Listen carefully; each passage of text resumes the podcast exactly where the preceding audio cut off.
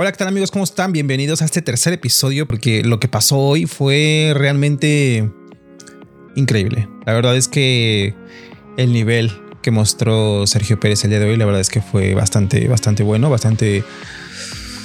De verdad, la verdad es que fue un, un momento histórico, por así decirlo, para el automovilismo mexicano.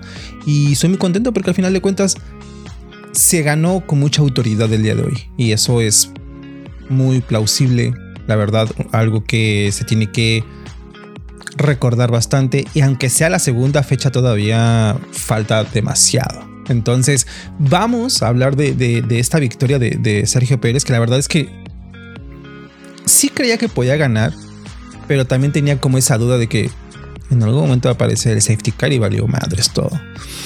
Pero no, bueno, sí apareció safety car, pero no nos hizo esta mala jugada en esta ocasión y que el año pasado pues sí le quitó esa, esa victoria, ya sabemos. Que fue algo que fue, digamos, es parte de la Fórmula 1, es, esa mala suerte que, de repente nos encontramos. Pero no nada más hablaremos de esto, vamos a, a confirmar algo muy importante porque ya este fin de semana también ya se confirmó que el segundo equipo, por ahora, no el que le va a pelear a Red Bull, pero sí es el segundo equipo que está más fuerte, es Aston Martin.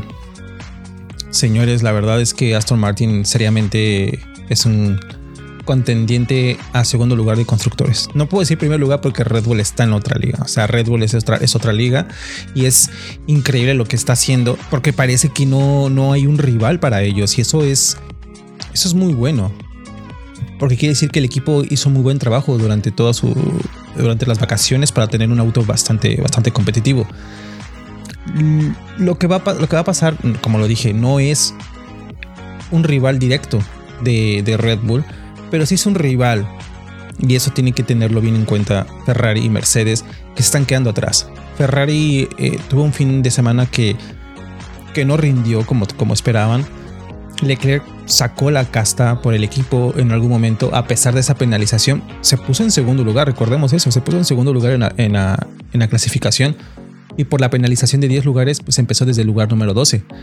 Sainz, la verdad es que eh, este, este año no se ha encontrado, no, no ha encontrado el auto, no, no se encuentra bien, no sabemos hasta cuándo, pero Sainz no está. Literalmente Ferrari está corriendo con un solo piloto hasta el momento.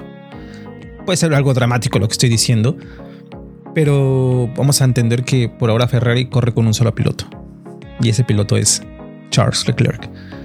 Mercedes. Que con esto de Alonso eh, le habían dado la tercera posición por una, por una sanción a, Alonso. Por esa penalización de 10 segundos. Por no haber cumplido la primera penalización de 5 segundos. Por no estar bien puesto en el cajón de, de la grilla de salida que de hecho está, está bien hecho, estaba bien, bien sancionado. Pero cuando Alonso entra a boxes, Mercedes metió esa, esa protesta de que según, de que a según no lo habían hecho correctamente.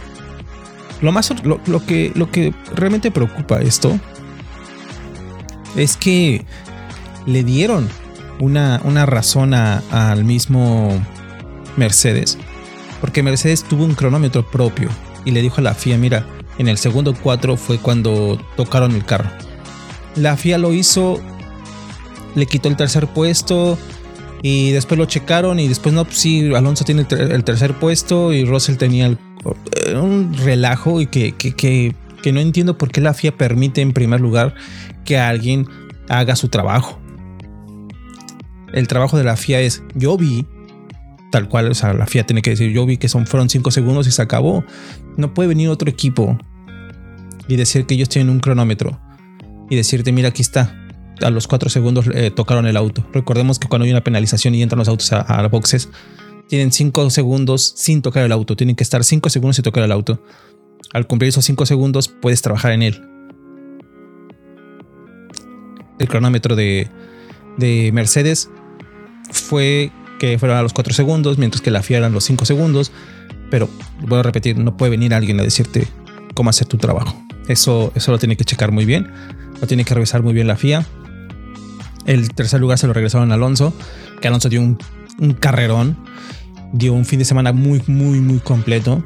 Él mismo, él es muy realista y él mismo lo dijo, yo no compito con Red Bull, yo no compito con Checo, yo compito con los que vienen atrás y les ganó perfectamente. Mercedes no tenía nada que ver ahí. Era, un espejismo de ese tercer lugar para ellos. Eran, no es que no, fuese meritorio, porque yo creo que en el deporte no, se trata a veces de, merecimientos, porque sucede lo que sucede a veces con, por ejemplo, los safety cars y, el año pasado con Checo, que estaba en primer lugar por la pole position y después salió el safety car y, y se fregó todo, quedó en cuarto. Por eso digo, no son merecimientos, pero a veces necesita un poquito de suerte para tener esas victorias. Hoy sí puedo confirmar que Checo está al nivel de Max. Está, está al nivel de Max. Pareciera que no vimos una, una lucha por, por posición. Porque o sea, todos nos imaginamos una lucha por posición en los autos pues, pelean por, esa, por ese lugar. Pero en esta ocasión vimos que luchaban por el mejor tiempo, vuelta tras vuelta, vuelta tras vuelta, vuelta tras vuelta, vuelta tras vuelta. Y eso se ve que Joe Canales, que es el entrenador personal de, Checo, lo tiene, lo tienes, de lo tienes al 100% en cuanto al nivel físico, porque soportar, sobre todo una carrera en Arabia Saudita, que es una pista rápida, es mucha exigencia, sobre todo porque hay semicurvas no hay tanto frenado. El frenado es, o sea, son zonas muy, son pocas zonas. Y ese movimiento y es, es, es, es una fatiga para el cuerpo completamente. Tienes que estar al nivel para poder soportar toda esa parte. Por eso no es fácil ser piloto de Fórmula 1. Pero en realidad, creo que uno de los responsables de que hoy haya resistido toda la carrera así fue Joe Canales, entrenador físico de, de, Sergio Pérez, pero en verdad se, se vio un checo muy diferente, con mucho carácter, mostró liderazgo. Lamentablemente se vuelve a dar en esta, en esta carrera una negación de una orden directa de, Red Bull hacia Max. Max lo vuelve a negar una, una orden.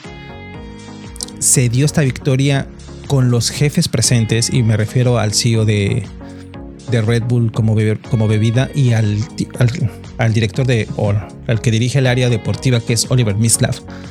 Estaban presentes en la pista, estaban presentes en la carrera, tanto en la pole position de ayer como en la carrera, y vieron todo. O sea, realmente se dieron cuenta que tienes dos pilotos que tienen muy buen nivel y que, con, y que en las mismas circunstancias son, son muy, muy buenos pilotos. Por ahora no creo que se decanten por un piloto, por ahora no creo que se decanten por Max para darle todas las prioridades. No lo creo. Pero esa, esa falta de que le hicieron, ese, ese incumplimiento de una orden, porque fue una orden que se le da. Lamentablemente creo se podrá empezar ahora una lucha interna en Red Bull. Y eso es muy importante y eso es muy bueno y eso es muy histórico para México porque nunca imaginé tener un, o sea, que tuviéramos un piloto mexicano luchando ahí, que estuviera entre las primeras posiciones de un mundial de Fórmula 1. Y hay que estar contentos, hay que estar felices por eso, porque vamos a tener un muy buen, muy buen campeonato. Si es que lo dejan correr. Yo creo que lo mejor que puede pasar es que los dejen correr. Yo me atrevo a decir que si en Miami siguen siendo ellos los dos líderes, vamos a tener un campeonato entre Checo y Max. Y Checo tiene que mantener el, nivel, tiene que mantener ese estilo, tiene que mantener ese liderazgo, ese carácter. Y potenciar estas primeras semanas porque se viene un, circuito en Australia que es en el Melbourne, circuito semi callejero igual también. Después llegas a Baku, Azerbaiyán y es un circuito callejero completamente y que se le da perfectamente a Checo. Y después llegas a Miami, que también es un circuito semicallejero, por así decirlo. Tienes que potenciar esa parte. Tienes que sacarle provecho. Y Checo lo único que tiene que hacer es estar muy concentrado, muy concentrado, mantenerse en esa línea, no perder eh, los estribos, realmente manejar como nunca lo ha hecho. A mí no me sorprende lo de Checo porque yo cuando lo vi empezar, yo veo, yo veo Fórmula 1 desde el 98. Para mí era muy difícil ver un piloto mexicano. Yo preguntaba por qué no hay pilotos mexicanos, porque simplemente no había pilotos mexicanos, no había ese apoyo. Pero yo recuerdo perfectamente a Checo en Sauber y era un piloto atrevido. No le importaba. Cuando llega McLaren, el peor error de su vida. Profesional. También tenía luchas con Jenson Button y que eran luchas muy buenas. Y que yo decía, eso es lo que tienes que hacer, porque la Fórmula 1 es así, la Fórmula 1 es de momentos. Tienes que estar al frente, tienes que pelear, tienes que luchar por tu lugar, no dejarte de nada. Y en esta ocasión, pues ya lo vemos con un mejor auto, un auto ganador, un Red Bull. No es que se le haya olvidado esa parte, pero sí tiene que volver a, ese checo que era realmente muy atrevido. No le importaba. Hoy vimos a Max que no le importó, se esperó, sacó el punto de ventaja y ahora es el líder y no le importa. Sabemos que Checo no es de la casa de Red Bull, pero también tiene que, en algún momento de, esta temporada, si sigue de esta manera, Checo tiene que poner carácter, hacer lo que le nace, lo que cree que es lo mejor para él, porque si quiere ser campeón del mundo, no hay otra manera de demostrarlo que esto, sacarlo, simplemente hacerlo. No hay otra forma. No hay otra forma. Yo sé que Checo es un piloto que le gusta siempre ser muy... Le gusta ser equipo. Eso es muy bueno, habla muy bien de él. Pero va a llegar un momento en donde eso lo va a cuestionar. Porque va a llegar ese momento. Donde no va a saber si realmente seguir esa línea de ser el, equipo, el, el coequipero perfecto, el, el que primero el equipo y después yo. Llega un momento en que brother, tienes la oportunidad de ser campeón del mundo. ¿La tomas o la dejas? Checo está a un nivel increíble. Mm, tenía tiempo que no, que no lo veía de esa forma. Les digo, en Sauber lo vi. En Sauber tenía un nivel increíble, pero no tenía el auto ganador. Pero con un Sauber le peleaba a Ferrari. Le peleaba a quien se le diera la gana. Ahora que tienes un auto ganador, es momento de que tienes que hacer lo mismo que hacías, que hacías antes y que no creo que se te, haya olvidado. A Sergio no creo que se le haya olvidado esa parte.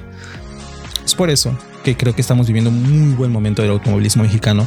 Estamos viviendo uno de los pilotos más históricos por ahora, piloto histórico de la Fórmula 1 mexicano.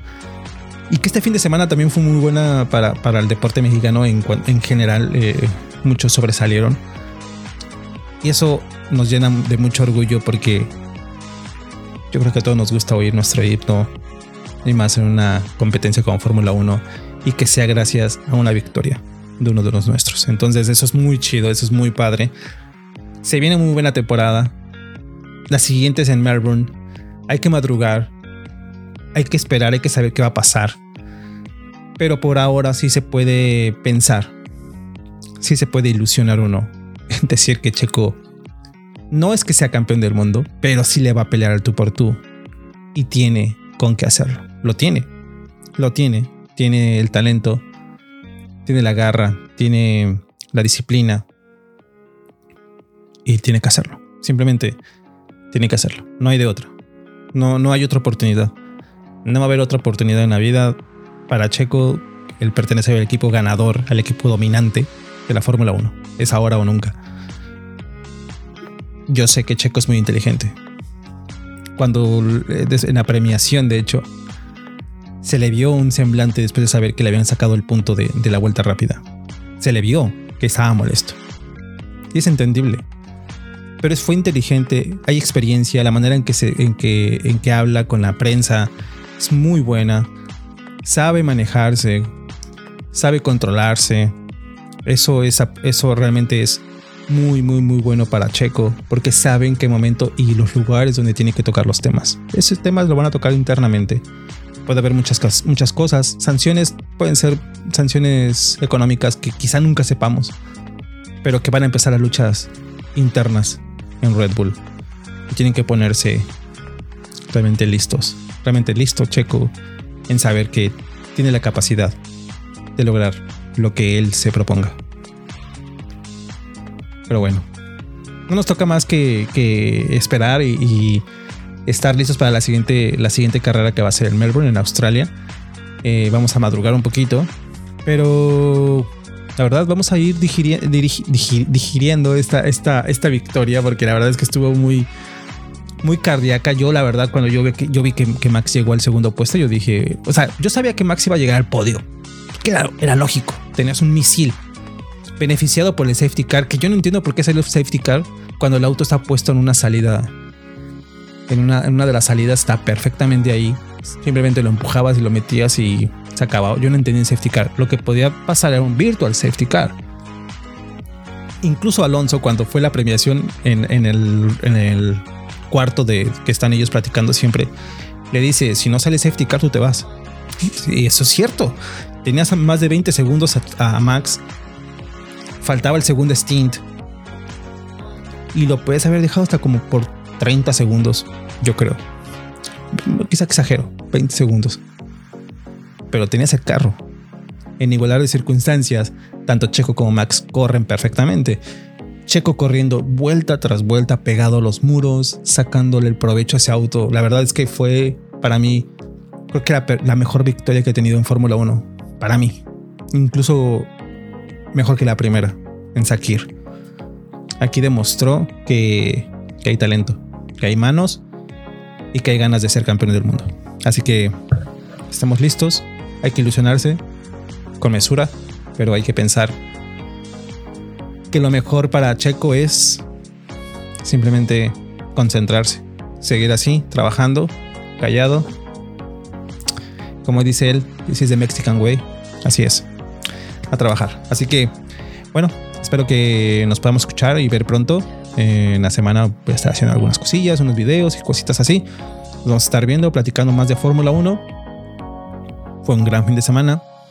Para mí, como conclusión, mi piloto novato de favorito de este fin de semana fue Piastri. Le plantó cara a Norris. Si no, te pone, si no se pone listo Norris, realmente le va a sacar, le va a sacar canas porque realmente Piastri se plantó perfectamente el fin de semana. No tiene el auto, o sea, tampoco es que el auto sea el mejor. Norris cometió un error el sábado de clasificación y lo mandó, por eso es que tuvo una carrera del olvido. Para mí el piloto del día para mí el piloto del día, para mí, para mí es Checo. Max empezó en el 15, pero como lo dije, o sea, tienes un misil. Tienes un auto perfecto para correr. Y cuando llegaste al a la segunda posición, no pudiste alcanzar a tu coequipero. Y ahí se demostró que en igualdad de circunstancias, no es que Checo sea mejor, pero en igualdad de circunstancias hay nivel para competirle a quien sea. Para mí el peor del día, el peor piloto, para mí, Sainz. Sainz no se encuentra, Sainz no está. El peor equipo para mí, Ferrari, este fin de semana. No están, no están, no están. Así que esperemos la siguiente carrera. Así que síganme para ver más cosas de este tipo, para platicar más de Fórmula 1. Estoy como Jonah Rodríguez en F1 en Twitter, estoy también en Instagram, estoy también en Spotify si quieren buscar algunos, algunos programitas por ahí. Y ahora también en YouTube. Así que nos vemos, nos escuchamos pronto y cuídense que tengan una gran semana. Bye.